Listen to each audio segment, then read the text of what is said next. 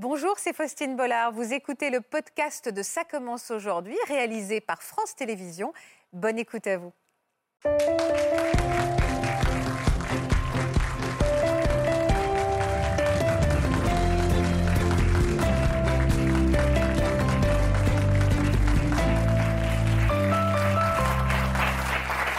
Bonjour à tous et merci de nous retrouver pour ce nouveau numéro de Ça commence aujourd'hui. On est en direct et aujourd'hui, on va se pencher sur des histoires douloureuses. Depuis des années, nos quatre invités se battent pour connaître la vérité. Un jour, leur frère, leur sœur, leur compagnon ou leur fils a disparu sans laisser de traces. Aucun indice, aucune explication, aucune piste.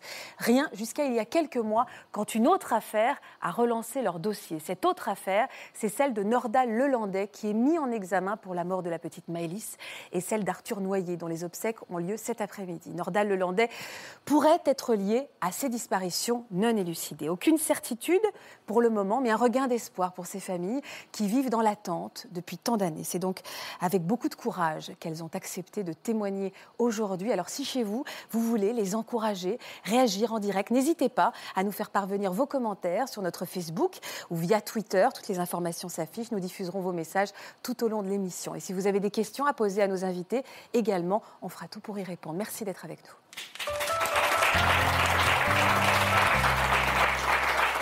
Bonjour Dalila. Bonjour. Bonjour Yves. Bonjour. Bonjour Nathalie. Bonjour. Bonjour Régis. Bonjour. Merci infiniment d'avoir accepté notre invitation. Toute notre équipe a été bouleversée par euh, vos histoires. Merci d'accepter de nous les raconter aujourd'hui. Je vous présente tout de suite à mes côtés Frédéric Casanova, maître. Bonjour. Bonjour, bonjour. Vous êtes avocat pénaliste. Vous allez nous accompagner aujourd'hui, ainsi que Florian Ferreri, que vous connaissez bien, qui est psychiatre qui va vous aider à, dé- à décrypter, à vous accompagner tout au long de votre récit. Je voudrais qu'on regarde tout de suite les visages qui s'affichent derrière nous. Ces visages sont ceux de Malik, Nicolas, Lucie, Eric, qui ont tous les quatre disparu dans des circonstances inexpliquées. Je voudrais que vous les regardiez bien. En préparant cette émission, euh, Dali- Dalila, on, on s'est parlé et vous me disiez j'aimerais afficher le, le visage de Malik partout, j'aimerais que tout le monde le voit. Si Pourquoi? Si je pouvais, je, je publierais le- la photo de Malik dans, dans le monde entier. Ben, pour avoir au moins un appel, une nouvelle, savoir si, si- ce qu'il est arrivé à mon frère, tout simplement. Mais justement, c'est le fait d'être là avec vous, de pouvoir diffuser encore une fois sa photo, qui pourra peut-être permettre d'avoir des nouvelles et de savoir ce qui lui est arrivé. C'est pour ça que vous avez accepté notre invitation, vous tous, pour qu'on voit le visage de votre, de votre fils, Yves Nicolas. Oui, oui c'est ça, c'est que Est-ce qu'on peut remettre d'ailleurs les photos derrière? Je voudrais vraiment qu'on le voit. Nicolas, il est là. Oui, voilà, c'est se dire que finalement, si euh, s'il nous voit ou si quelqu'un euh, l'a vu, qu'il puisse effectivement euh, nous donner des nouvelles, des nouvelles que l'on attend depuis, moi, ça fera bientôt euh, huit ans, euh, samedi prochain. Ouais. Voilà, qu'on attend que qu'il euh, réapparaisse, Apparaisse. voilà, il- parce qu'il nous manque. Mm. Il nous manque beaucoup. Nathalie, vous, ça fait combien de temps que Nous, Lucie ça a fera disparu? euh, six ans le 16 septembre. Oui. Donc pas ce dimanche, celui d'après. Et en fait, euh, d'avoir la parole sur une antenne nationale, on se dit, ben, on parle d'elle. Peut-être que quelqu'un va se rappeler d'elle. Ou en me voyant, vu qu'on se ressemble, les gens vont se dire, bah oui, je l'ai vue. Quand j'étais à l'hôpital, je l'ai vue. Hmm. Pour avoir des nouvelles, un témoignage. Voilà, que si quelqu'un sait quelque chose, qu'il nous le dise. Vous, ça fait deux ans que Eric a disparu. Régis, c'est le. Eric, ça fait deux ans. la disparition la plus coïncidence aussi, récente. Voilà, coïncidence aussi, c'est un 16 septembre aussi. Ah.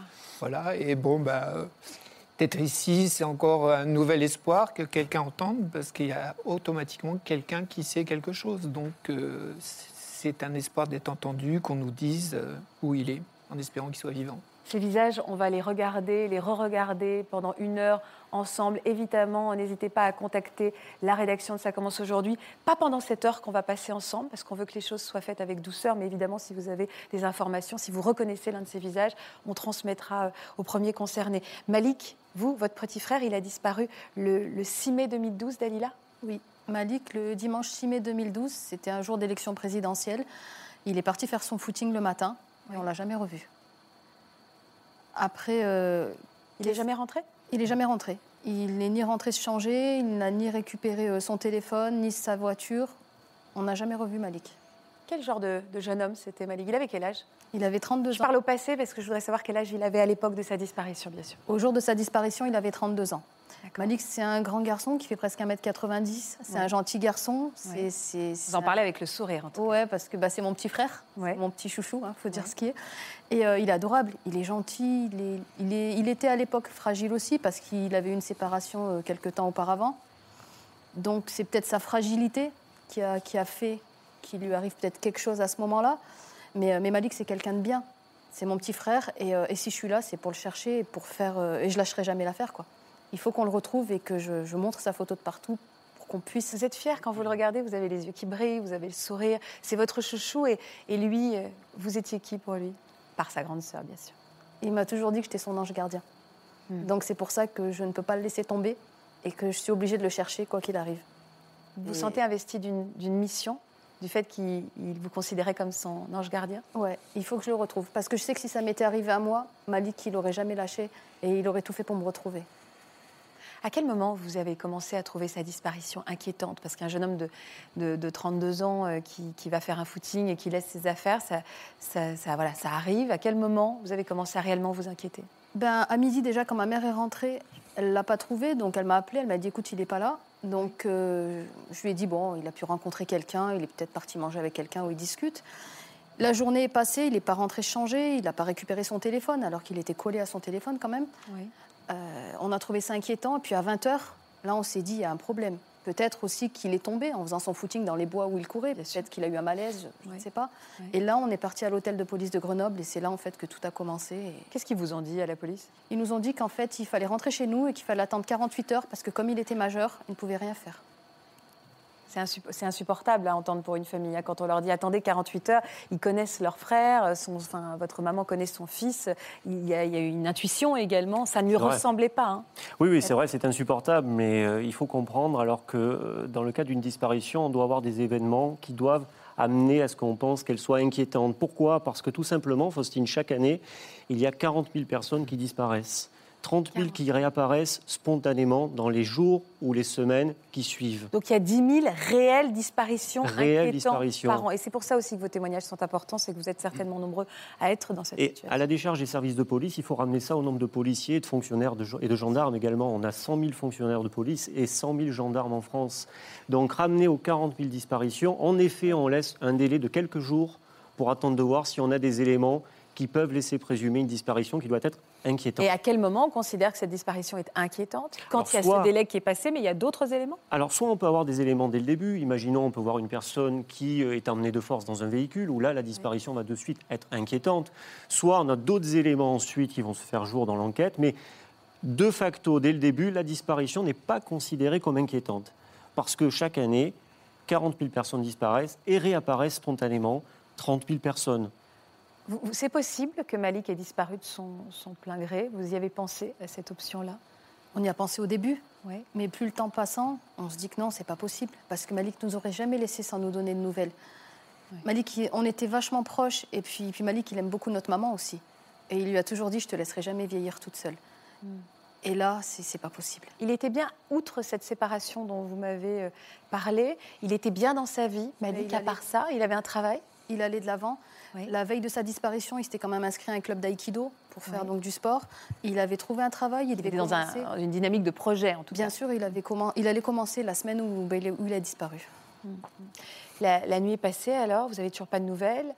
Qu- Qu'est-ce que vous avez fait en fait pendant ce temps que vous avez dû laisser passer pour que cette disparition soit considérée comme inquiétante? Eh ben, on a attendu chacune chez nous, donc ma sœur Ouais. et ma mère et moi, voir s'il revenait dans la nuit. Il n'est pas revenu. Le lendemain, on a commencé à faire une battue dans les bois où il était censé Toutes les deux ou avec des amis Avec des amis, avec des gens euh, qui habitent proches de chez nous.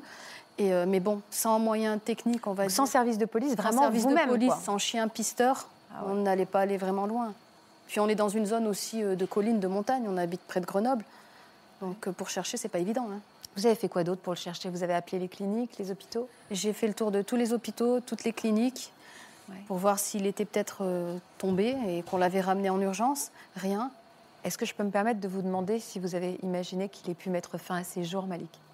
Pas au début, mais c'est en rencontrant l'officier de police quelques jours après, quand on a déclaré, déclaré officiellement sa disparition, Oui. qui nous a dit Est-ce que vous avez pensé au suicide?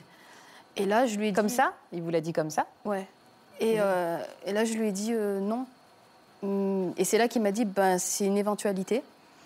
Et euh, je lui ai dit oui, mais chercher où, comment, pourquoi, euh, où chercher Malik? Et il m'a dit euh, on a un fleuve en fait qui passe pas très loin. Il m'a dit il s'est peut-être jeté dedans. Et vous savez, les gens quand ils se suicident, ils enlèvent leurs chaussures. Et ça, ça m'a tellement obsédée parce que Malik, il avait acheté des baskets neuves euh, quelques jours auparavant que je suis allée chercher ces baskets, baskets. pendant des jours et des jours.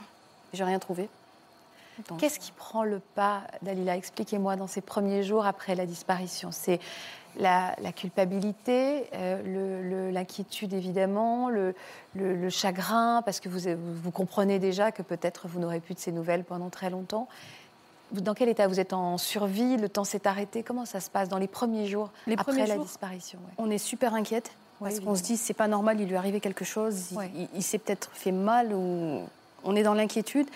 Après, on culpabilise parce qu'on se dit et si on avait été là et si on l'avait Qu'est-ce que j'ai pas vu, quoi Qu'est-ce que j'ai pas vu Qu'est-ce que j'ai pas fait aussi. Parce qu'un coup de fil et peut-être qu'il serait pas sorti à ce moment-là, je ne sais pas. Six ans après, ça vous hante, ça? Qu'est-ce que j'ai pas fait? Ça Ouais, continue à vous hanter. ouais. Ouais. Parce qu'en se sentant un peu coupable, quand même, on, on cherche quand même euh, une- réponse, une, une cause peut-être à, à- à toute cette histoire. Si je peux me permettre d'aller de la Furion, c'est fou que la culpabilité prenne le pas immédiatement. Est-ce qu'on est fait comme ça? La culpabilité, c'est quelque chose qu'on retrouve quasi systématiquement. On se demande toujours, surtout quand il y a un manque comme ça, on essaie de refaire l'histoire, on se demande à quel moment on aurait pu intervenir, comme dans un accident.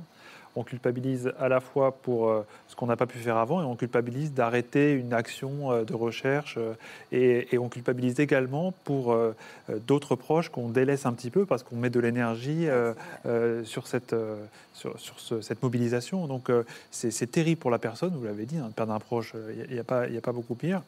Et puis, et puis on est pris de sentiments opposés, c'est-à-dire à la fois attendre, agir, euh, s'autoriser à être joyeux dans d'autres circonstances. Donc on est en, en grande difficulté par rapport à ça. Ça vous parle, ça, Dalila? Ben, depuis six ans, je, je m'interdis en fait Ah d'être oui. heureuse. J'ai des moments de bonheur parce que j'ai quand même des enfants. Donc, Vous euh, avez trois enfants? Oui, j'ai trois enfants. Je leur fais leur anniversaire, je leur fais des petites fêtes, mais, euh, mais au fond de moi, j'ai pas le cœur. Vous avez l'impression, vous, tous les trois également, que le temps s'est arrêté et que vous vous autorisez plus à vivre comme avant, qu'il y a vraiment un avant et un après? Tout à fait. Régis Moi, j'ose pas quitter ma maison, j'ai toujours peur qu'il rentre euh, ou qu'on m'appelle, qu'il y ait une nouvelle. euh, C'est-à-dire que même physiquement, vous ne Même vous autorisez pas à Ah oui. vivre, à voyager, parce que Non, vous dites, exactement. et si je partais au moment où il décide de On est toujours en- dans l'attente de l'instant où on va avoir une nouvelle. On est toujours sur un espoir, sur euh, voilà. C'est puis comme on disait, tout- comme disait Dalila, on culpabilise toujours. On se dit toujours, mais qu'est-ce que j'ai pas fait? Pourquoi j'ai pas su convaincre la police pour qu'ils fassent quelque chose? Euh, Qu'est-ce que j'ai pas dit? Pourquoi c'est pas moi qui ai été? Voilà, c'est tout le temps. Encore plus quand on est un papa Ouais. Yves La culpabilité, j'imagine Oui, c'est difficile. Et puis, euh, je dirais, dès lors que vous avez un enfant qui disparaît, disparaître, c'est pas partir. Je dis, c'est pas le même terme. Ouais. Disparaître, c'est vous ne savez pas. Et je me suis rendu compte au bout de huit ans, c'est que euh, votre esprit, il suit euh, votre, votre morale. C'est-à-dire que selon les jours, vous pensez qu'il est parti, qu'il est parti refaire sa vie quelque part. Ça, c'est l'hypothèse optimiste. Et puis la pire, c'est que peut-être qu'il est mort. Voilà. Et en fait, vous ne pouvez pas euh, choisir entre ces deux, euh, entre ces deux issues. Quoi. Euh, c'est ça qui est extrêmement difficile, voilà, de ne pas savoir. Alors on se raccroche à tout dans ces moments-là. Ouais. Et vous n'avez pas hésité, vous, Dalila, à, à contacter des voyants, des radiesthésistes, des, euh, des magnétiseurs, euh, beaucoup de gens pour, avoir, euh, pour vous accrocher à quelque chose. C'est vraiment ça. hein. Oui, j'en ai fait le tour. On m'a dit euh, qu'il était vivant, on m'a même dit qu'il était peut-être en Nouvelle-Calédonie. On, on a sorti en fait des vertes et des pas mûres. Et au final, bah, j'ai toujours pas de nouvelles de Malik. Ça fait plus de six ans. Ça fait six ans. Donc les mois, les années ont passé et l'affaire a été déclarée sans suite. Deux le dossier a été déclaré sans suite. Deux ans après la disparition de Malik, le, classe- le dossier de, de sa disparition a été classé sans a suite été classé sans suite. pour défaut d'infraction. Mais comme j'ai toujours dit, pour avoir une infraction, il fallait peut-être la chercher. Donc, euh, Comment voilà. vous avez vécu ça quand on vous dit euh. C'est comme si on. Pardon, mais j'imagine que dans votre corps, c'est comme si on enterrait, on le cherchait plus, il n'existait plus, votre frère. C'est ce que, comme ça que vous l'avez vécu? C'est comme si on m'avait poignardé, honnêtement. Vraiment? Parce que ça fait vraiment mal. Parce qu'on se dit, euh, Malik, il compte pour quoi en fait? Si nous, sa famille, ne le cherchons pas, il existe pour qui, qui S'il n'a pas une famille derrière qui l'aime et qui fait les recherches, la personne en fait, c'est comme s'il n'avait jamais existé. Oui, c'est ça. Et ça, non, on c'est pas on le possible. tuait, ouais. On est en direct sur France 2, n'hésitez pas à apporter vos témoignages et à réagir.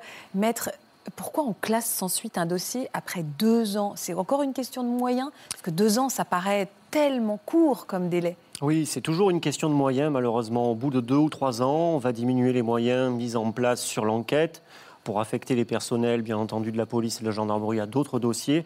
Mais je déteste ce terme de classement sans suite parce qu'il est d'une violence inouïe. Et on le voit là avec le témoignage de Dalila. Il dit on l'a poignardé. Elle dit c'est comme si on m'avait poignardé. On Mais surtout tué, pour frère. moi, Faustine, il n'y a pas de classement sans suite. Il y, a une, il y a une affaire qui finalement va être mise en sommeil et qui peut à tout moment ressurgir du fait d'éléments nouveaux. Classement sans suite, c'est très violent. On se dit c'est terminé, c'est fini, il n'y aura plus rien. C'est faux. Il faut garder espoir parce qu'à chaque fois, une affaire classée sans suite est ni plus ni moins qu'une affaire qui est mise en sommeil et qui à tout moment peut être réactivée. Alors justement, euh, la votre affaire, l'affaire, euh, a été une nouvelle euh, information judiciaire a été ouverte. Pour quelle raison? C'est quoi ce nouveau tournant?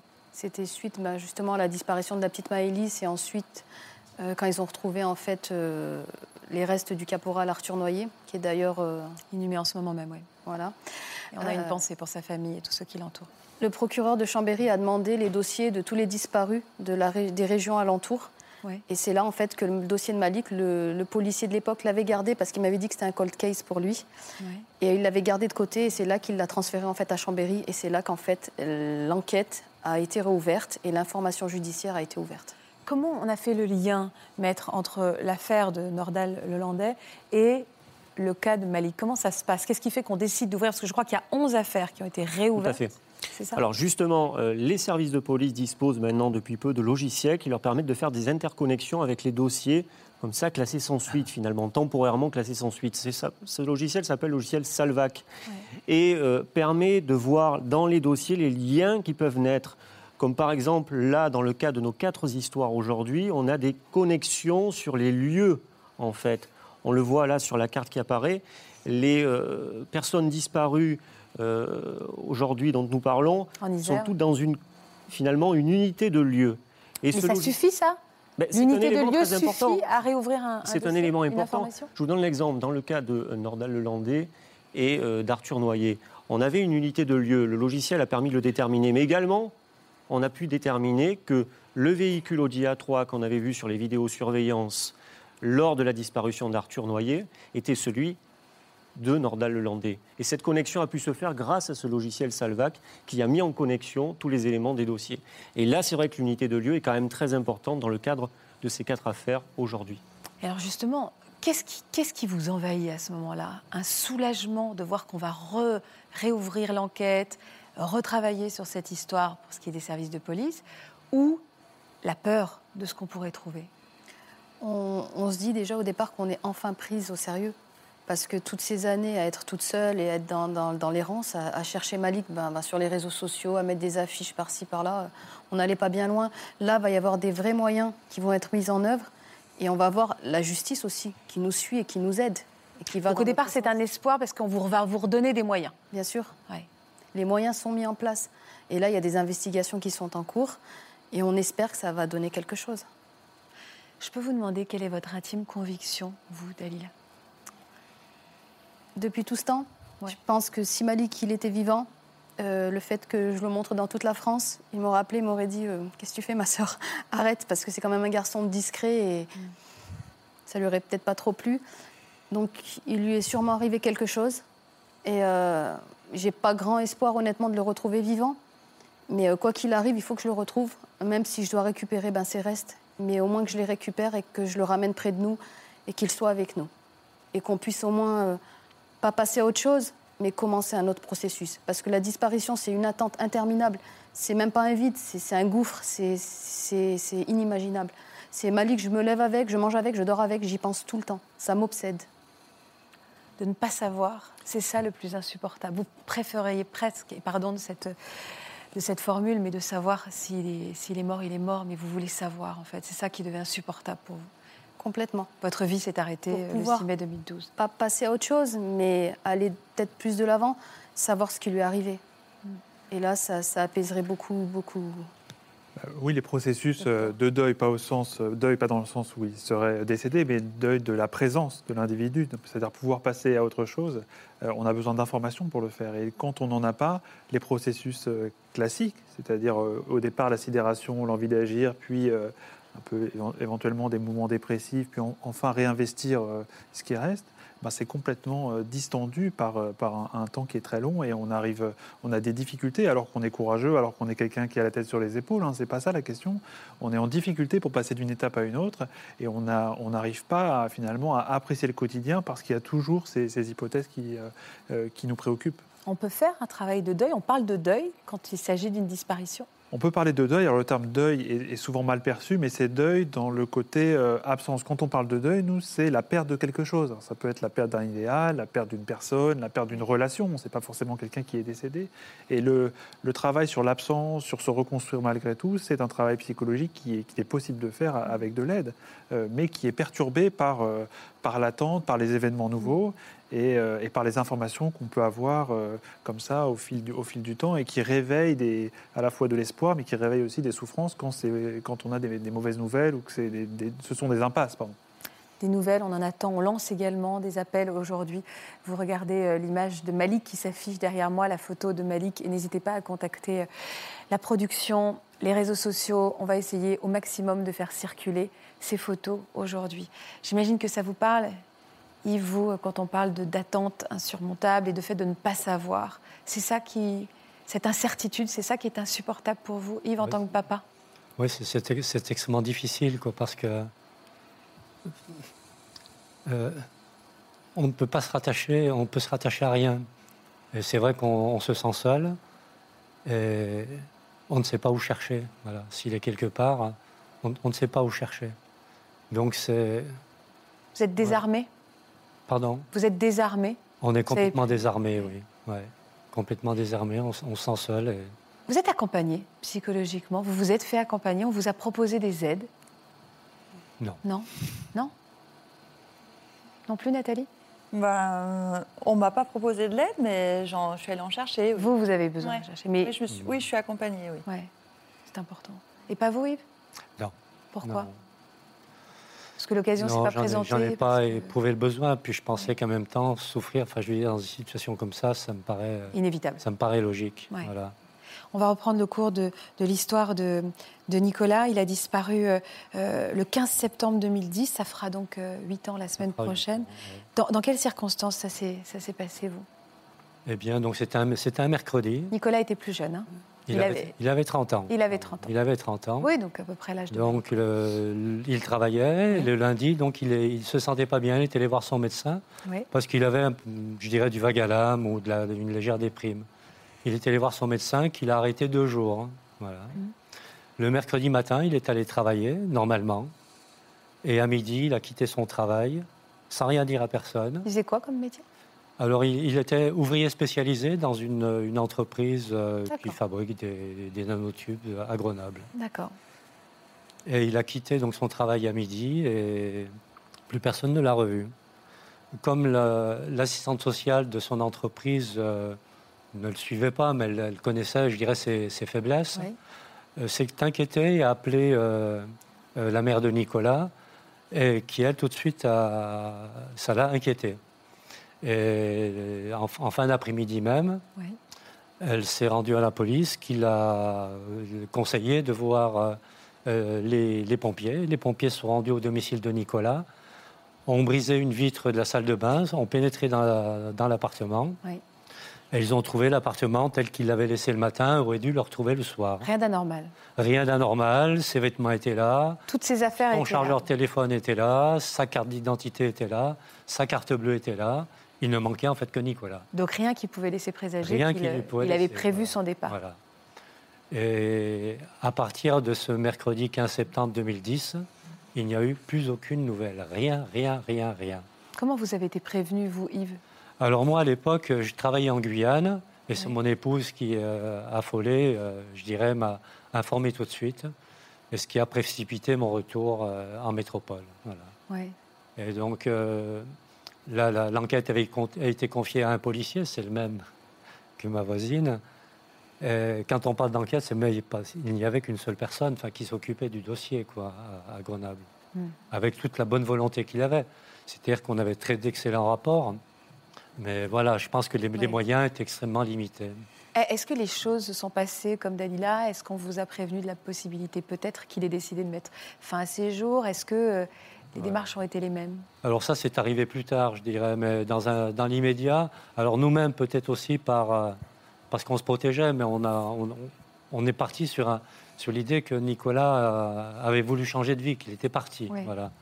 Et en même temps, c'est la solution, la, je dirais, la, la plus confortable pour nous. Parce que vous, c'est soutenable. C'est Voilà. la, la disparition Et- volontaire et la- l'option Voilà. soutenable. Et, et on nous a- en fait, là, on nous- dans un premier temps, on nous a rassurés, on nous a dit attendez un petit peu, euh, il est possible qu'il revienne, même si ce comportement, pour, enfin, pour mon épouse et pour moi-même, paraissait complètement euh, inhabituel de, de sa part, de, de Nicolas. Jamais il n'avait fait, enfin, il n'a jamais fait de fugue Hmm. dans sa jeunesse, euh, ni même de tentative de, de suicide de- d'aucune mesure. Et moi, le connaissant, je me dis c'est totalement impossible. Et c'est, pour moi, c'est impossible parce que, il faut, à mon sens, pour se suicider, il faut une certaine forme de, de courage. Excusez-moi, enfin, le terme n'est pas bien oui, je approprié, mais je crois que c'est, ça va être extrêmement difficile. Ou alors, il faut avoir des pressions internes qui sont euh, inimaginables pour le faire. Et je pense sincèrement que, que Nicolas, non, il avait, du, il avait un, un mal de vivre, comme beaucoup, ont beaucoup de, de- de jeunes. Je pense qu'il ne sortait pas du lot. C'est-à-dire que, bon, quand vous êtes jeune, vous travaillez pour un peu plus que le SMIC. Bon, vous vivez seul, il n'avait pas de, il n'avait pas de copine, il n'avait pas de voiture. Ben voilà, mais je crois que c'est, c'est la, la- la vie que, que mènent des centaines de milliers de, de jeunes. Donc, euh, pour ça, le suicide, non. Ça, je n'y crois pas du tout. Qu- Qu'est-ce qu'ils mettent, maître, les, les policiers sur. euh, euh, Qu'est-ce qu'ils les mettent sur la piste d'une disparition volontaire dans les premières euh, investigations qu'ils réalisent? Qu'est-ce qu'ils regardent? Qu'est-ce qu'ils, voilà, qu'est-ce, qu'est-ce qui permet de dire que ça a été une disparition En volontaire fait, il faut prendre le problème à l'envers. Ils partent du postulat que la disparition est volontaire. Ah, d'accord. Et qu'est-ce qui va faire Que qu'elle ça est devient involontaire inquiétant, c'est à l'envers, je comprends. Puisque, comme on l'a dit, et comme vous l'avez malheureusement vécu, il y a une difficulté au niveau des moyens. On ne peut pas affecter malheureusement le nombre de policiers nécessaires au nombre de personnes disparues, comme je l'ai dit tout à l'heure. Donc on part du postulat que la disparition est volontaire, Ouais. puisque dans 30 000 cas, elle l'est, pour éventuellement trouver des indices qui montrent qu'elle n'est pas volontaire et ensuite mener une enquête. Le problème est à prendre à l'envers. Alors En fait. justement, quels sont les indices qui Alors on peut avoir que c'est une C'est vrai qu'il va falloir voir en fonction des familles ce qu'il en est, les habitudes. Est-ce qu'il y a eu des retraits d'argent? Est-ce qu'il y a eu des clôtures de comptes? Est-ce qu'il y a eu euh, des allers-retours sur d'autres régions, sur d'autres départements qui peuvent permettre de préparer un départ Ça, c'est ce qu'on va d'abord vérifier. Ensuite, on va regarder au niveau du téléphone portable où est-ce qu'il a pu borner dans d'autres régions, dans d'autres départements? Si on n'a pas d'éléments, c'est vrai que les services de police restent un peu secs par rapport à cela. Et c'est ce que les enquêteurs ont fait dans le cas de Nicolas? Euh, oui, tout à fait. D'ailleurs, c'est- disons, nous avons des, des indices qui pouvaient nous laisser penser qu'il était parti volontairement. C'est-à-dire que l'ava- l'avant-veille, il avait fait un, un retrait euh, inhabituel de 500 euros. C'est-à-dire qu'il avait liquidé ce qu'il avait sur son compte, Oui. y compris son découvert autorisé. Et ce qui nous avait pensé immédiatement, c'est on s'est dit, ben voilà, il, Préparer quelque il chose. préparait un, un départ. Ouais. Mais en même temps, je dirais, s'il a travaillé, il va travailler le mercredi matin, Ouais. son appartement, il n'y a aucun élément vestimentaire qui, qui ont disparu, ni sa, va- sa valise, ni son sac, ni, ni quoi que ce soit, ni son chargeur téléphone, bon, alors que je dirais c'est déjà euh, un, un- appareil euh, auquel tous les, les jeunes euh, tenaient, même, même en 2010. Et donc, il y avait... euh, pourquoi c'était fait, ces, ces 500 euros? Il y a quoi d'autre? Vous avez découvert quoi d'autre en fouillant? Alors, on a aussi constaté, parce que bien entendu, après, euh, on a recherché sur, son, son- sur les opérations qu'il avait faites à l'aide de son compte bancaire, et on a constaté qu'il s'était rendu plusieurs fois à Lyon, sans en avoir parlé ni à ses copains, ni, à, ni même à, à sa mère. Et à vous non plus. Et voilà. Et en fait, on s'en est rendu compte par la, la, je dirais par la partie visible de l'iceberg, Ouais. c'est-à-dire sur des retraits qu'il a fait, euh, qu'il faisait à Lyon. Euh, c'est du, on appelle euh, le, le quartier des Terrasses, c'est près de Gerland, un endroit qui est plutôt euh, apparemment mal famé. Il y faisait des retraits. Il avait des euh, attaches là-bas Vous connaissiez Il pas- avait des pas copains notre rien du connaissance, non, non, non. Et là-bas, Non, il euh, faisait des retraits d'argent là-bas. Il faisait des re- des retraits d'argent, mais de, de faible montant, c'est du 30, 60 euros, en fait, en, en relation avec ce qu'il gagnait. Et apparemment, ça ne correspond pas à des achats ni de, de drogue ou autre. Vous y êtes allé, vous, là-bas? On y est allé, oui. Euh, On, a, on est allé voir la police municipale. J'avais fait aussi, j'avais mis des, des- des petites affiches euh, de- de- d'avis de, recherche. Voilà, mais c'est à côté, de, à côté du, du stade de Gerland où jouait l'OL au- auparavant. Voilà, c'est un quartier essentiellement, enfin résidentiel, euh, avec, euh, voilà. Il y a eu d'autres pistes qui ont été explorées ou vous-même, vous avez réalisé euh, d'autres enquêtes? Alors, euh, non, enfin, moi, je, je à l'époque, je m'étais acheté un camping-car et bon, je, me suis rendu dans des, dans des endroits que je savais mon fils aimait beaucoup. Et puis, euh, moi, je ne suis pas du tout euh, réseau social, mais ma fille avait mis un, un- un avis sur Facebook. Et deux ans, euh, enfin, donc c'était en 2012, c'est-à-dire deux, deux ans après la disparition de Nicolas. Et une jeune femme de Sainte-Maxime euh, avait cru le reconnaître. Moi, enfin, elle, avait- elle a dit je, je le reconnais. Et donc la, le la, la policière à l'époque, puis c'était plus un policier mais une policière qui suivait le, le dossier, euh, n'avait pas- pas pu d'ailleurs obtenir l'autorisation de sa responsable euh, d'aller interviewer, enfin, enfin, d'aller euh, interroger, excusez-moi Mhm. le terme, cette, euh, cette personne. Et du coup, moi-même, je suis allé, je l'ai rencontrée. Elle me paraissait de bonne foi, mais en même temps, elle me paraissait aussi embêtée. Je dirais peut-être désespoir qu'elle me faisait naître. Oui. voilà. Et puis, voilà, c'est, en fait, c'est, Ça s'est arrêté là? indice, voilà. Et alors en 2014, qu'est-ce qui s'est passé? Et en, demi- en 2014, eh bien, en- euh, il a été décidé, c'est de, de clôturer le, le Le dossier. dossier. Ça, il Et a donc été là, classé. Là, je dirais, là, là, les bras vous entendent, parce que là, vous dites, ça y est, c'est terminé. Maintenant, euh, euh, si la police ne, a- a- classe le dossier, c'est que, sauf, Je ne saurais jamais ce qui est sauf, arrivé. voilà, sauf je dirais, une, un acte volontaire de la, part, de la part de Nicolas qui, qui souhaiterait renouer euh, contact s'il était parti volontairement. Euh, je dis, c'est la seule solution, parce que là, maintenant, euh, sauf de le croiser dans la Vous y pensez, ça? Beaucoup? Au fait qu'un jour, Ouais, peut-être, ou peut-être qu'il regarde cette Ouais, émission ouais. et...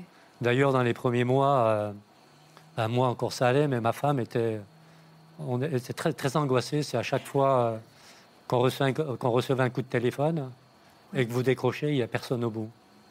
Et ça arrive, ce sont des erreurs. Et, si euh, ça nous arrive à tous, à chacun, dans la vie normale, bon, rien de plus normal, mais quand ça vous arrive après une disparition, là, là vous avez peur. Et ma femme était incroyablement euh, euh, angoissée par euh, ces coups de fil qu'on recevait. euh, Ouais. pas, c'était pas, pas très fréquent, mais euh, on se demandait, mais Nicolas, c'est toi qui es au bout du téléphone. vous voyez voilà. Donc ça, c'est extrêmement... Des... Le téléphone qui sonne après une disparition, c'est très difficile. Et vous, comment vous allez là aujourd'hui? Vous êtes dans quel euh, état d'esprit? Moi, huit ans après, euh, bien sûr, je pense toujours à, à votre fils à, à mon fils. Je pense aussi beaucoup, c'est à mes deux autres enfants, à, à Julien et Adeline, qui, euh, qui souffrent aussi. Enfin, ils souffrent en disant... J'arrive difficilement à parler de, de Nicolas aussi avec eux. Pourquoi? Il y a un tabou il y a... qui s'est Je, je installé? pense parce qu'il y a une douleur qui est, qui est aussi très forte, parce qu'ils ne savent pas. et. Ils ne savent pas Ils quoi. ne savent pas, ils ne savent pas en fait euh, si c'est un départ volontaire ou s'il est arrivé quelque chose. Voilà. Je, pense qu'ils ont la même frustration que, que nous. Ces frustrations, Dalila parlait d'obsession, c'est quoi Ouais. pour vous? Ben, je crois que c'est- difficile parce que si euh, votre enfant est parti volontairement, euh, quelque part il vous quitte volontairement. C'est-à-dire qu'il y a Un choix de sa part. il y a un choix de une sa part. Et ce qui est difficile, c'est que si c'est un choix obligé, c'est-à-dire s'il lui est arrivé quelque chose, vous voyez, la, la- la- la relation que, que j'ai avec lui change complètement. à travers ce prisme-là. Voilà. Et, Et à un et moment, je lui en voulais, moi, mon fils. de vous avoir quitté. Oui, je- de- de- moi, j'ai toujours dit, moi, j'aurais jamais fait ça à ma mère. Ouais. Ouais. Et vous, votre intime conviction, c'est laquelle J'espère qu'il est parti, mais qu'il puisse nous le dire. Vous Dire, pensez voilà, qu'il j'ai changé de vie. Vous pensez qu'il a décidé de changer de vie, votre fils? Je, je l'espère. C'est votre intime conviction, en tout cas. Oui, je le pense. C'est il y a combien de temps l'affaire Lelandais a tout relancé pour vous? C'était il y a combien de temps? Il y a deux ans? Oh, il y a, il y a un an. Dans votre cas, il y a un an Oui. Ouais. Comment ça se passe? C'est vous qui avez fait le lien?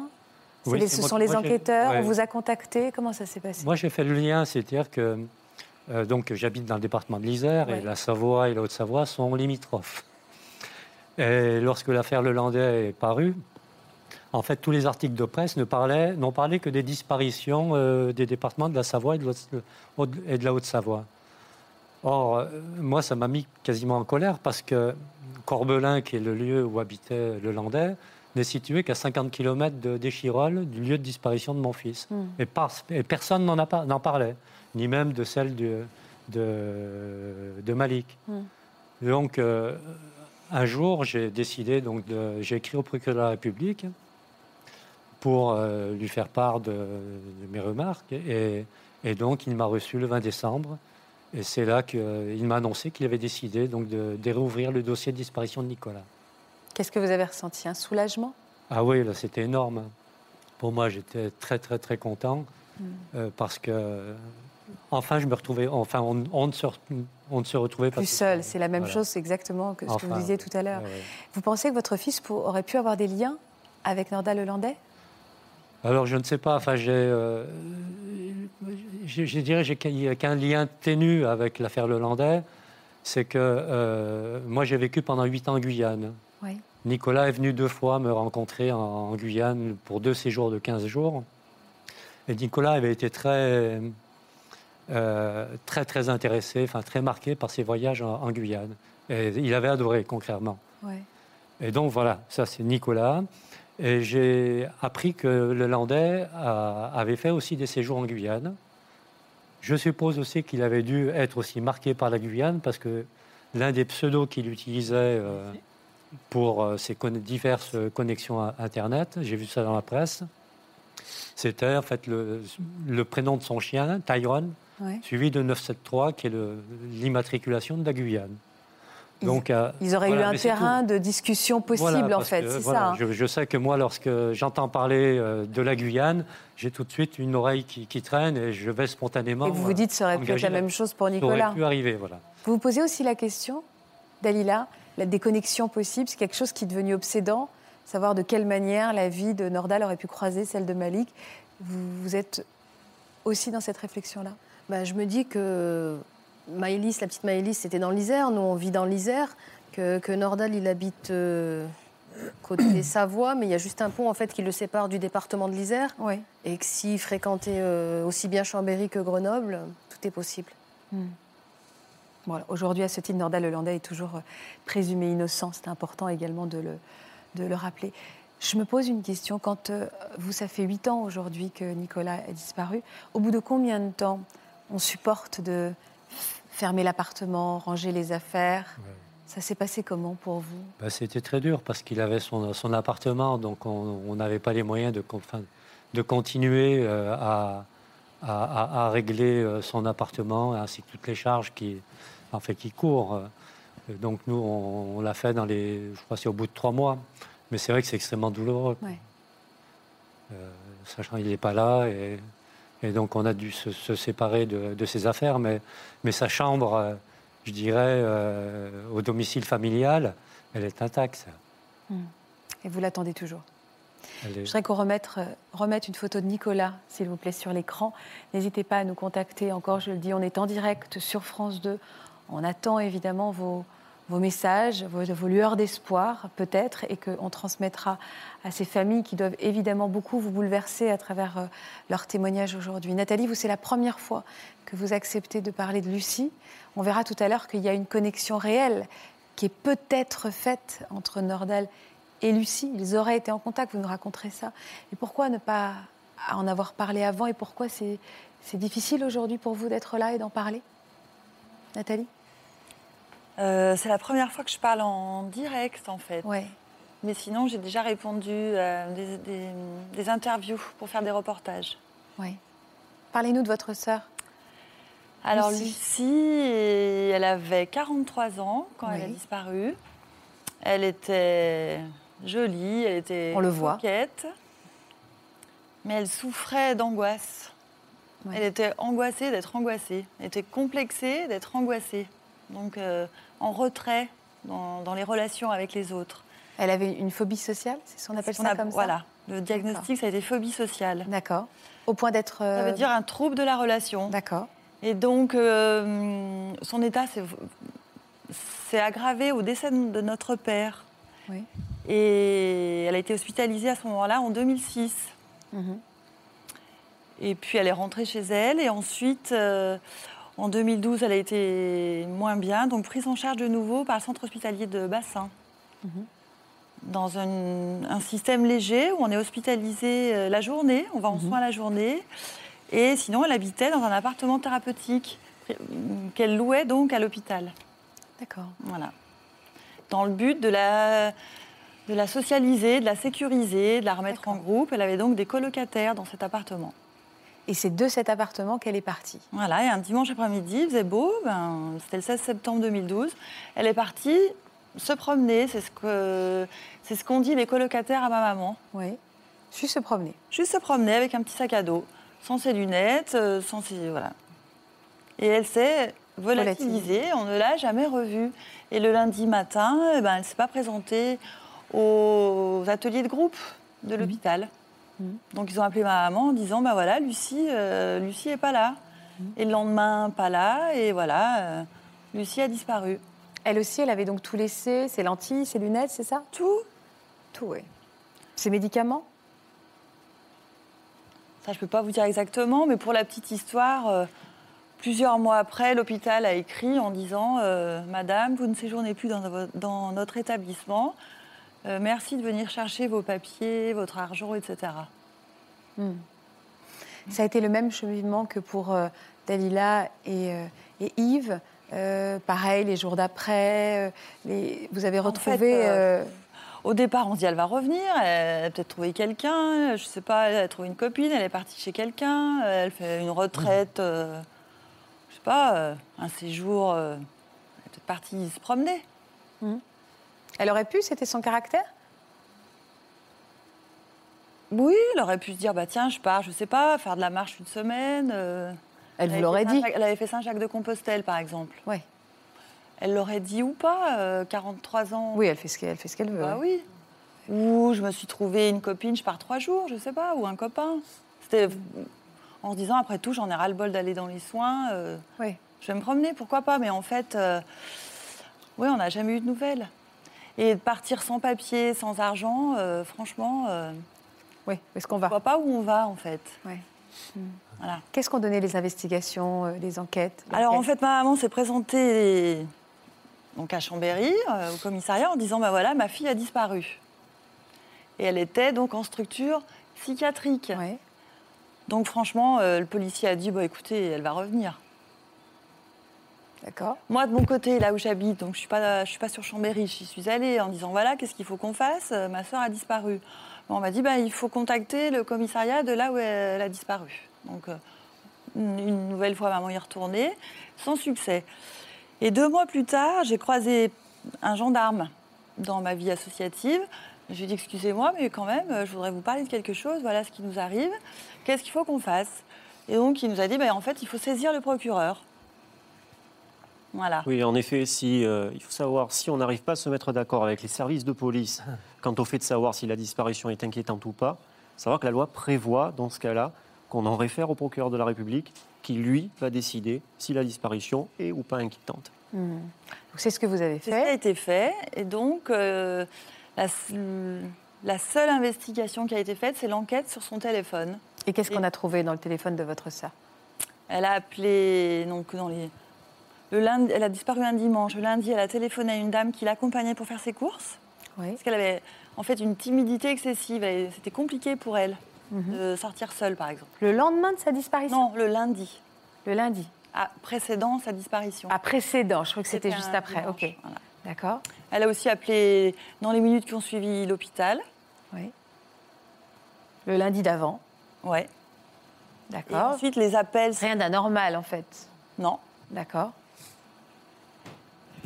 Et ensuite, le samedi, donc la veille de sa disparition, une société de taxi le matin Oui. et en début d'après-midi, un magasin de bricolage. Et vous savez ce que vous avez vous êtes rendu dans ce- c'est- ces magasins? Ça, je vous cite en fait le- l'enquête. D'accord, L'enquête ok. téléphonique. D'accord. Et c'est tout.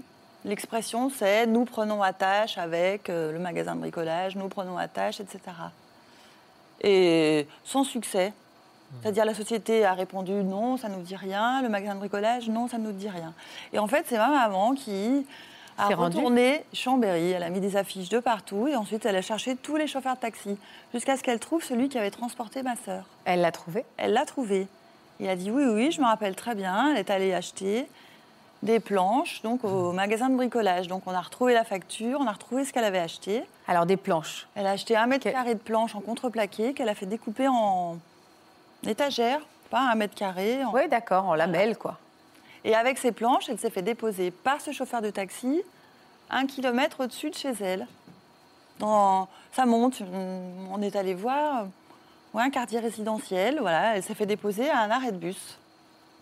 Avec, des Avec planches. la veille de sa disparition. Vous avez retrouvé les planches? Non. Non, on n'a pas retrouvé les planches. Et le dimanche après-midi, elle est partie se promener. Elle a dit à ses colocataires, Je pars me promener. voilà, je pars me promener. C'est ce qu'ils ont dit à ma maman. Ça, c'était le samedi, l'histoire des planches. Le samedi après-midi. Après, elle est rentrée dormir chez elle. Et le lendemain, elle a dit, je vais me promener. Voilà. Et c'est tout. Et c'est tout. C'est très intriguant. Ah bah, pour planches, vous, euh, c'est que- vraiment le, le- le pu- le morceau de puzzle qui rentre nulle part. hein. Oui. Ça, c'est la question en suspens. Qu'est-ce qu'elle a fait avec ces planches? On se dit, ces planches, c'était pour quelqu'un. C'est la, c'est la question. Qu'est-ce qu'on fait avec ces planches? C'est obsédant pour vous, j'imagine, Ouais, hein, ces planches. C'est obsédant. En fait, bon, euh, quelqu'un qui revient pas, bah, moi, je me- franchement, la première des choses, je me suis dit, bah, elle a été enlevée. Ouais. Nous, on avait un papa qui nous disait tout le temps qu'il fallait faire attention, sans ça, on nous retrouverait euh, découpés en morceaux, à la consigne, ou à la gare. On a, on a grandi comme ça, avec la peur. euh, On a une réaction qui nous arrive. Est-ce que euh, la piste d'une secte euh, serait envisageable ou un trafic d'organes euh, on y a pensé. Ma maman a fait le tour des communautés religieuses de la Savoie. Avec un syst- C'est ce qu'elles nous ont dit à l'époque, un système de bouche à oreille. Elles se parlent entre elles, les communautés, pour savoir si elles ont recueilli euh, Lucie. En préparant cette émission, vous avez dit à notre équipe que vous, votre cerveau a, a bloqué sur une possibilité, sur une raison de ces planches. Pourquoi ces planches? Donc euh, la thèse de l'enlèvement, je me dis, bah, franchement, si elle était enlevée, en- embarquée dans un fourgon, je ne sais pas où, ben, passer les frontières, euh, même sans papier, ben, on la retrouvera jamais. Oui. Après, je me suis dit, elle est peut-être captive euh, dans un- une maison de sous-sol, on a vu dans les faits divers. hein. Ça, ce serait le pire de tout. Ouais. Vivante, en ayant refait sa vie. C'est ce que je lui souhaite de tout cœur, mais je vois pas comment c'est possible sans argent, sans papier, sans mouvement à la banque, sans mouvement euh, Ouais. dans aucun hôpital, aucun mouvement à la sécurité sociale. Bah oui. Comme elle était très angoissée, ben, je me suis dit peut-être qu'elle a mis fin à ses jours pour mettre fin à ses angoisses, ce que je peux comprendre. Et je me suis dit ben, peut-être que les planches, euh, c'était pour se cacher. Ou pour accéder quelque part, pouvoir se cacher dans, dans- dans le massif des Bauges, où on ne peut pas retrouver quelqu'un là-bas, il y a plein de grottes de partout. Peut-être qu'elle s'est cachée pour mourir, ouais. C'est ce que je me suis dit, ouais. Et c'est supportable pour vous de vous dire ça? C'est plus supportable de vous dire qu'elle a refait sa vie ailleurs? Ah ben, évidemment qu'on adorerait savoir qu'elle est super heureuse. Qu'elle va bien. Qu'elle est vivante et qu'elle va bien, juste qu'elle ne veut plus nous voir. Mais je- bah, évidemment qu'on y pense, mais je me dis ça, c'est. Pourquoi pas, hein, mais pas- ça paraît peu plausible. Ça ne lui ressemble pas. Vous vous sentez, Ben, non, euh, oui, pardon. vous vous sentez coupable, vous aussi? On parlait de culpabilité tout à l'heure. Vous vous sentez coupable, vous aussi? On se dit, oui, avec ma maman, on se dit, on l'a peut-être pas assez protégée. Elle était peut-être, peut-être qu'en restant dans notre village de montagne, ben, elle serait- elle aurait été sécurisée, logistiquement sécurisée. Peut-être qu'en étant dans une grande ville, ben, elle a fait une mauvaise rencontre. Alors Oui. comment, comment le lien a été fait avec Nordal Lelandais, vous Par, euh, enfin, moi, le, le lien, je, c'est tout à fait en, en regardant le- les nouvelles euh, sur Internet. Ben oui, euh, quand j'ai réalisé, à l'époque, il y avait donc le- la découverte du, cap- du corps, du corps d'A- d'Arthur Noyer, Oui. et puis les deux disparus de Tamier. C'est Jean-Christophe Morin en 2011 et Ahmed Amadou le 8 septembre 2012. On évoquait aussi la tuerie de Chevaline en septembre 2012. Et ma sœur a disparu le 16 septembre 2012. Et c'est là que je, je vois Tamier, oui. Montmélian pour le caporal Noyer, Bassin pour ma sœur. Et c'est là que je réalise que euh, Maëlys euh, a disparu à Pont-de-Beauvoisin et qu'en réalité, c'est à côté. C'est pas le même département, mais c'est vraiment pas loin. Et là, je me dis, c'est dingue. Je me dis, c'est dingue, elle a disparu. Et il y en a d'autres en même temps, avec des éléments euh, inquiétants. Voilà. Ouais. Donc, je me rapproche de l'association de recherche des personnes disparues. Et entre-temps, bah, en fait, euh, les- on a parlé autour de nous, les, les gens nous ont fait passer des articles de presse. Et là, on- dans la presse locale, était dit que Norda Lelandais avait séjourné à l'hôpital psychiatrique de Bassin. Là où avait En été même temps que ma sœur. C'est ça, voilà. Là, je me suis dit, ben, tous les coups, ils se sont croisés. Ouais. Là-dessus, on a remis des articles dans la presse en disant est-ce qu'on peut réouvrir le dossier de Lucie? Est-ce que quelqu'un a vu quelque chose? Et là, c'est une amie de ma sœur qui a appelé en disant j'ai une amie qui, qui se rappelle de Lucie et qui se rappelle de Norda Lelandais en même temps. Hmm. Voilà. Qui les aurait vus ensemble? Mm. Qui les aurait vus parler ensemble? C'est ce qui, c'est... Et donc notre avocat a choisi de, de le mettre dans la presse, ça, cette information, en espérant faire bouger les choses. C'est ce qui a ensuite enclenché un peu le- la médiatisation. Et la réouverture du dossier. Ouais. Alors vous êtes dans quel état d'esprit aujourd'hui? C'est quoi les étapes d'après? L'état d'esprit, ben, c'est la sidération, hein, c'est ce que vous avez dit. La sidération, l'envie d'agir, la culpabilité de ne pas en faire assez. Moi, à titre perso, c'est quelque chose qui était compliqué pour moi. Parce que j'avais un mari, des enfants, un métier, une maman, et je me suis dit, ben, c'est ma maman qui cherche. C'est elle qui, cherche, qui, se mobilise. Moi, je m'occupe de ma famille, de ma vie. Et je me suis toujours dit, ben, je prendrai le relais. Quand elle sera plus de ce monde, je continuerai à la chercher. Parce que c'est, pour moi, insupportable de ne pas la chercher. Je me suis toujours dit, ben, toute ta vie, tu la chercheras, il ne faudra pas l'abandonner. Oui, mais vous ne pouvez pas non plus sacrifier votre propre vie Non, en la pas cherchant ça. tous les jours. Mais ne pas abandonner. Et donc, de venir ici, de répondre aux sollicitations des journalistes, on a, de faire partie de l'association, moi, j'ai l'impression de faire quelque chose. C'est mieux pour moi que de ne rien faire. Je comprends. Est-ce qu'on tombe pas aussi un petit peu dans une paranoïa Je pense à vos enfants. Euh, Est-ce qu'on n'a pas tendance à, à, de- à les surprotéger? Je sais que Dalila en a trois. Vous avez combien d'enfants, Nathalie? Moi, j'ai trois enfants euh, à qui j'ai demandé comment, du coup, suite à l'invitation sur votre plateau, j'ai demandé comment ils avaient vécu ça. Et ils m'ont répondu, en fait, maman, tu nous as toujours préservés. C'était le but. Oui. Ils m'ont dit, tu as fait bouclier. On a dit, bah, Lucie, c'est Lucie. Et nous, on a notre vie à faire. Vous avez votre vie à faire. Mais vous, dans votre rapport avec eux, est-ce que euh, vous êtes une maman particulièrement inquiète quand ils sortent de l'école, si vous n'avez pas de leurs nouvelles? Non? Euh, nous, à la maison, c'était pas de nouvelles, bonnes nouvelles. On s'est toujours dit, on s'appelle si ça va pas. On appelle quand ça va pas. Pas quand ça va bien. Voilà. Moi, je les appelle pas tous les jours pour savoir s'ils vont bien, non. Dalila, vous? Euh, Moi, je suis limite parano. Parce que ma, ma grande qui, qui est rentrée au lycée, elle a une fonction localisée sur son téléphone parce qu'il faut que je sache où elle est quand j'ai Ouais, besoin de le savoir. Parce que je peux pas. Je- je- J'arrive à douter en fait de, pas de tout le monde, mais de presque tout le monde. C'est dur, c'est dur d'avoir confiance. J'ai envie de vous- autres. Pardon, excusez-moi, Dalila. C'est dur d'avoir confiance C'est ce euh, que j'allais vous en l'être humain en fait. C'est ce que j'allais vous dire. Est-ce que ça a changé vos rapports aux autres, à vos amis? Est-ce que vous, ça vous a isolé, ces, ces disparitions si douloureuses?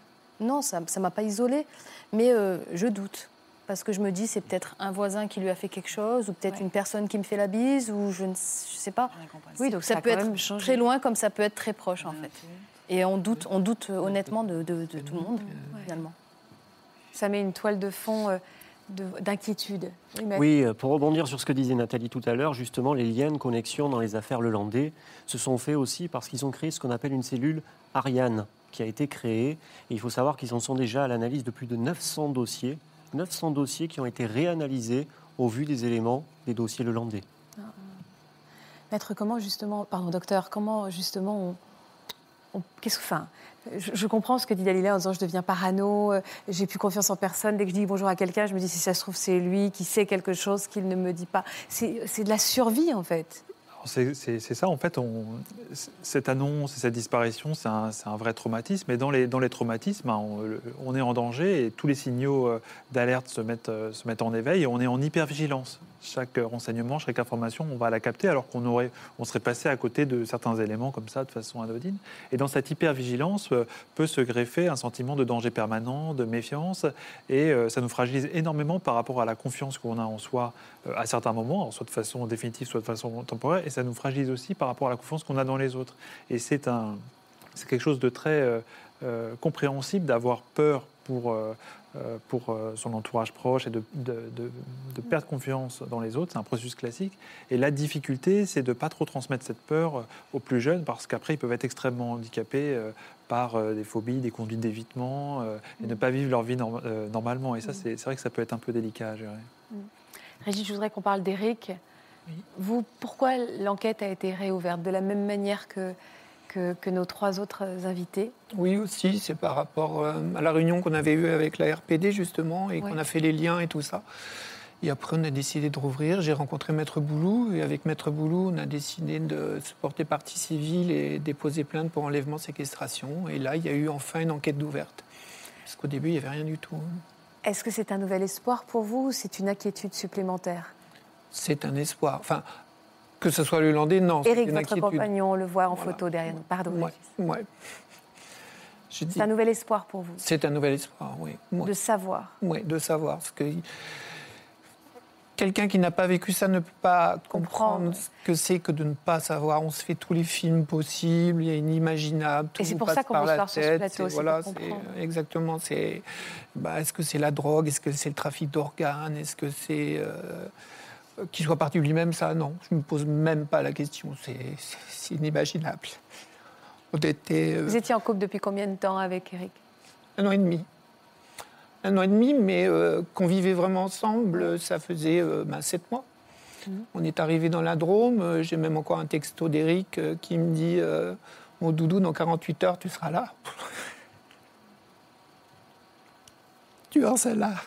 Pardon, je sais que ces photos, c'est douloureux pour vous. On va la retirer. Pardon. Prenez votre temps. Ça va. ouais, donc il me dit euh, Vous avez gardé son texto encore aujourd'hui? Ah, j'ai tous ces textos, oui. Vous les Où relisez il me dit, euh, mon doudou, dans 48 heures, tu quittes Nancy, euh, tu vas rejoindre notre paradis, on va pouvoir enfin être libre et heureux. Donc je vois pas pourquoi qu'il aurait changé de vie euh, sept mois après. Si- S'il avait voulu changer de vie, il l'aurait fait justement, puisqu'il a divorcé au mois de novembre, il l'aurait fait à ce moment-là. Il avait l'argent pour le faire, etc. Puisque sa femme lui avait donné une partie de son argent de sa maison, etc. Euh, voilà, puis moi j'ai tout quitté aussi, m'a fait tout quitter. Je suis arrivé dans la Drôme, on a trouvé notre maison, on a tout retapé, on a créé un jardin, on avait un super projet de restaurant, etc. C'est pour ça que d'ailleurs on a perdu beaucoup de temps le matin parce qu'on avait un, un problème avec un, on s'était fait un peu avoir sur un, un commerce qu'on avait signé un compromis et puis c'était pas aux normes, donc on a voulu résilier et on avait un chèque à récupérer de 7200 euros. On avait rendez-vous l'après-midi à 15h, donc le matin, on a perdu beaucoup de temps avec, avec notre avocat. Et à midi, Eric me dit, dis donc, on n'a rien à manger, et on a rendez-vous à 15h, je vais vite au Super U. C'était aussi le 16 septembre Voilà, le 16 2016. septembre. Voilà. Et donc, il est, il est parti, il a pris la voiture, donc un 4x4 Suzuki euh, beige doré. C'est quand même pas une petite voiture. voilà. Et euh, donc, il est parti au Super U, qui est à quoi, un kilomètre et demi de la maison. Et puis euh, ensuite à la boulangerie. Et on le voit bien, puisque j'ai visionné les caméras vidéo. Donc, euh, c'est moi qui me suis débrouillé. Vous-même? Moi-même. Parce que c'est vous qui vous êtes débrouillé Ouais. pour les Ah récupérer bah oui, Et on le voit alors dans ce super je le vois, oui. On le voit acheter deux steaks charal, euh, une plaquette de beurre, euh, et puis je ne sais plus quoi, mais enfin moi, pas de quoi de faire un sandwich pour euh, partir en voyage, hein, rien du tout. Et après, il prend la voiture, on voit la voiture qui se dirige vers la boulangerie, on le voit aussi sur la caméra de la boulangerie, que j'ai visionné aussi avec la boulangère, que je connais très bien. Elle m'a dit oui, je, crois qu'on l'a vu, maintenant on va contrôler. Donc on a contrôlé. Et, euh, Et à quel moment vous perdez sa trace alors? Qui sourit et tout, et après plus rien. Après la boulangerie. Après la boulangerie, plus rien. Ça s'est passé en l'espace de 10 minutes, un quart d'heure. Donc, euh, moi, quand- à une heure, quand j'ai vu qu'il était toujours pas là, j'ai commencé à paniquer. j'ai téléphoné, il répondait pas, c'était tout de suite la messagerie et tout. Donc j'ai été voir mon voisin, j'ai dit écoute, je suis inquiet, euh, Eric est parti, euh, est-ce qu'il a eu un accident ou quoi euh? Il avait, encore- il avait laissé toutes ses affaires, Voilà. il est juste parti faire une course. hein, Ah oui, tout à fait. Il, est a- il a parti pas- il avait chercher des 70 jeunes. euros sur lui, il a, il a rien emmené. Il a même pas, il ses lentilles juste pour un mois, il a même pas ses lunettes alors qu'il a des carreaux comme ça. Euh, donc non, il n'avait avait rien prévu, ça c'est certain. Je me pose même pas la question. hein. Donc et puis euh, donc là on a fait tout le tour, on n'a rien trouvé. On est au rendez-vous l'après-midi à 15 h en se disant peut-être qu'il a paniqué ou euh, est-ce qu'il n'a pas eu un coup de fil de, de ses enfants? Euh, ou de sa femme, euh, lui faisant une menace ou quelque chose euh, par rapport, euh, enfin je sais pas, il aurait histoire, ouais. changer d'avis quoi. Ouais. Et puis maintenant j'ai épluché son téléphone et tout, il n'y a aucun appel rentrant ni sortant. Ouais. Et il n'était pas au rendez-vous non plus. Donc là après j'étais à, la gendarmerie de, de Bourg-de-Péage. Enfin j'ai appelé la gendarmerie, c'est eux qui se sont déplacés, qui sont venus. Voilà. Et là, vous avez commencé aussi à mener votre propre enquête, enfin, même si vous l'aviez commencé Ouais, déjà. tout à fait. Et Mais comme vous- Dalila, oui. Vous vous rendez compte qu'il a quand même fallu attendre jusqu'au 2 octobre pour avoir une autorisation de faire une parution dans le Dauphiné et le France Bleu. Il a fallu attendre l'autorisation du procureur pour lancer un appel à témoins. C'est quand même dingue, attendre 15 jours. 15 jours, on ne fait rien avant. Vous vous êtes retourné, vous, vers des voyants, pareil, comme Dalila Oui, bien sûr, bien sûr. Quand on est désarmé, on sait ouais, plus. On ne sait plus à quoi s'accrocher. Justement, je m'accroche à ça. C'est que j'en ai quand même quatre qui disent la même chose, qui voient euh, trois hommes qui l'agressent avec la voiture, que c'est un truc à mal tourné. Ils voient Eric avec du sang au visage, un choc à la tête et qui serait dans un état euh, un peu amnésique ou autre et qu'il aurait été embarqué à l'étranger, mais qu'il est vivant. Tous, ils me disent qu'il est vivant. Et ça, de toute façon, je ne veux pas croire qu'il est mort. Ça n'a rien à faire. Et vous vous accrochez à ça Ah oui, tout à fait. cette, cette vision, vous accrochez Ouais, ouais. C'est que des gens que j'ai pas payés, tout ça, c'est que des gens bénévoles ou par des connaissances ou autres, que, que des gens qui sont qui se connaissent pas, qui sont loin les uns des autres et tous ils ont la même vision et tout. On se raccroche à, à ce qu'on peut. C'est vrai que c'est peut-être un peu débile, mais de toute façon, moi, je veux pas croire que non. La piste Le Landais, euh, Vous y croyez, vous? Non. Je vous pose la question parce serait que vraiment une coïncidence. Bon, c'est vrai que le Landais a été. euh, Eric était représentant en vin hein, avant de, de quitter Nancy. Et il- le Landais aussi a été, euh, pas représentant, mais livré du vin, je crois, etc. On sait qu'il est venu sur Valence aussi. Donc, bon, mais ça serait vraiment une coïncidence. Mais au moins, ça nous a permis de. c'est qu'en fait, euh, ça vous a permis de réouvrir l'enquête. ouais. Et une fois que ils n'ont rien fait avant, Ouais. rien, rien. C'est moi qui ai fait toutes les démarches. J'ai demandé, demandé à ce qu'ils mettent les chiens. Oh ben non, il est parti en voiture. J'ai demandé un hélicoptère pour voir si la voiture n'était pas dans un ravin ou quelque chose. Oh non, ça coûte trop cher. J'ai demandé à ce qu'on aille avec les pompiers sur l'Isère. Ah ben non, non plus, on ne peut pas détecter les pompiers. C'est moi qui étais voir un service, euh, il y a comment, un- une station d'aviation touristique et puis de- du LM à Châtellus-Ange-le-Goubet. J'ai été les voir et tout gentil, ils m'ont dit Mais oui, oui, monsieur, on y va tout de suite. Et ils ont été faire un tour avec leur drone, avec leurs euh, petits avions, etc. Je vous pose la même question qu'à tout le monde. Votre intime conviction, elle est où, Régis? Qu'il est vivant, qu'il est quelque part, qu'il Vous pensez qu'il est retenu? Qu'il est retenu, oui, ou, qu'il erre parce qu'il est amnésique, ou je sais pas, qu'il a vraiment pris un, coup, que ça a mal tourné, qu'on l'a embarqué, qu'on l'a acheté de la voiture à l'étranger ou autre. Mais moi, je veux pas croire qu'il n'y a plus d'espoir ni rien. Il n'y a rien à faire. C'est impossible pour moi, non. À quoi toutes ces familles doivent s'attendre pour les mois et les années à venir? Ça va être long, parce qu'évidemment, là, la- l'information judiciaire vient juste d'être réouverte. Donc on, est dans le début de l'espoir, mais ça va être long à nouveau encore. Ça va être long. Il va falloir que le juge fasse le travail de connexion justement entre chacun de vos dossiers et peut-être d'autres dossiers d'ailleurs, peut-être pas seulement euh, l'affaire Nordal-Landais, puisque je le disais tout à l'heure, ce logiciel Salvac permet euh, éventuellement d'inter- d'interagir avec d'autres affaires également. Donc euh, ça va être long, en effet. Il va falloir que le juge ou la juge d'instruction comprenne ces différentes interactions. À vous également de lui amener euh, des éléments pour faciliter son travail. Vous avez tous les quatre un excellent avocat qui, à mon avis, fera ce travail également de pair avec vous. Le petit conseil, moi, que je vous donne à tous, par contre, que je donne généralement dans ce type de dossier, c'est d'avoir un regard neuf sur le dossier. Quitte à donner éventuellement la procédure à quelqu'un qui ne la connaît pas du tout et quelqu'un qui ne vous connaît pas non plus. C'est-à-dire pas quelqu'un qui va vouloir vous faire plaisir en vous disant ce que vous voulez entendre. Ça, c'est important aussi.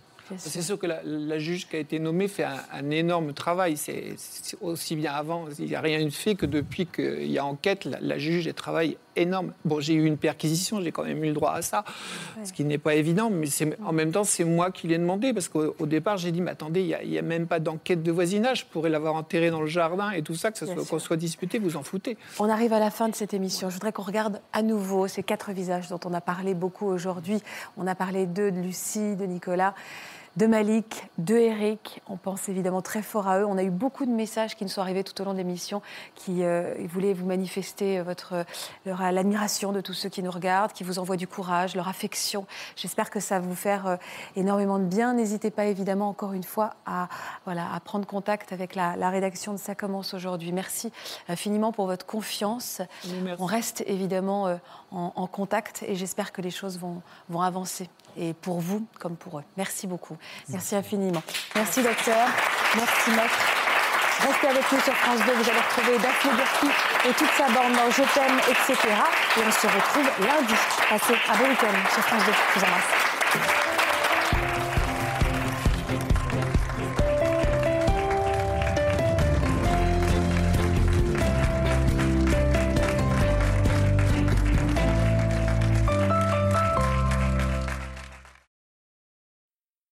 Voilà, j'espère que ce podcast de Ça commence aujourd'hui vous a plu. Si c'est le cas, n'hésitez pas à vous abonner. Vous pouvez également retrouver l'intégralité de nos émissions sur France.tv.